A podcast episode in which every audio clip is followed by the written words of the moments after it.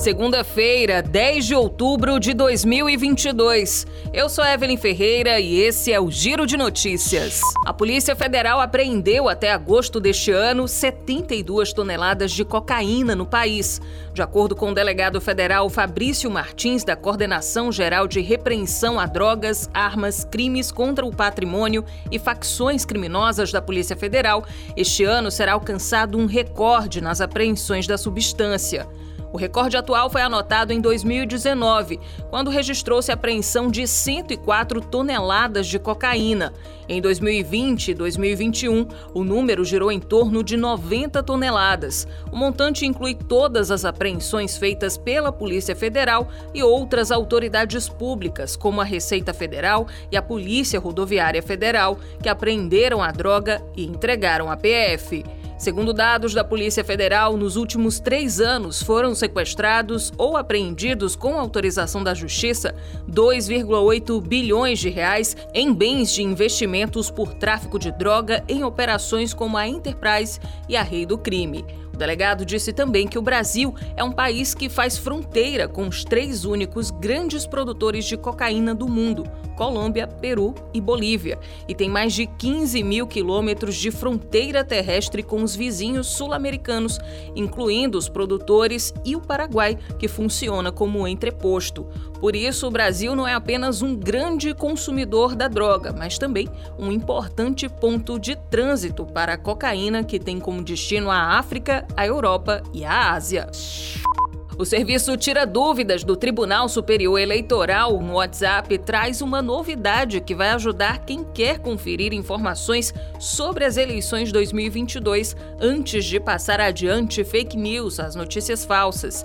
A partir de agora, os conteúdos que ainda não estiverem verificados por organizações de checagem parceiras do TSE serão encaminhados para o grupo de checadores e, tão logo a checagem esteja disponível, os usuários serão notificados diretamente pelo chatbot no celular. Tudo bem rápido e simples, de acordo com o TSE. A ferramenta de consulta de informações está no topo do menu das opções do assistente virtual do tribunal, visando garantir que os eleitores possam verificar de forma rápida e prática uma informação.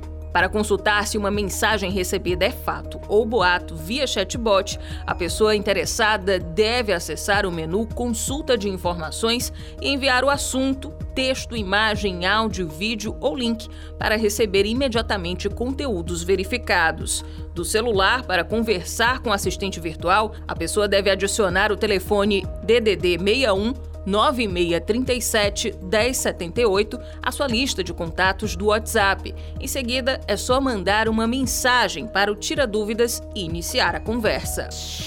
O setor de energia solar tem comemorado o aumento da adesão aos sistemas de produção de energia fotovoltaica no Brasil. O país ultrapassou a marca de 19 gigawatts de potência instalada da fonte solar fotovoltaica. Desse total, 13 gigawatts são de potência instalada em telhados, fachadas e pequenos terrenos, e o restante corresponde às usinas de grande porte. É um número considerado histórico pelo setor.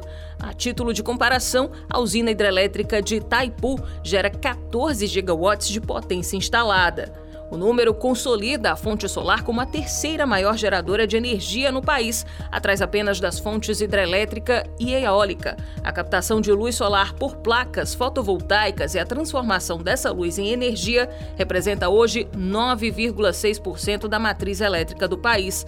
De janeiro a setembro, houve aumento de 46,1%, com crescimento médio de 1 gigawatt por mês nos últimos 120 dias.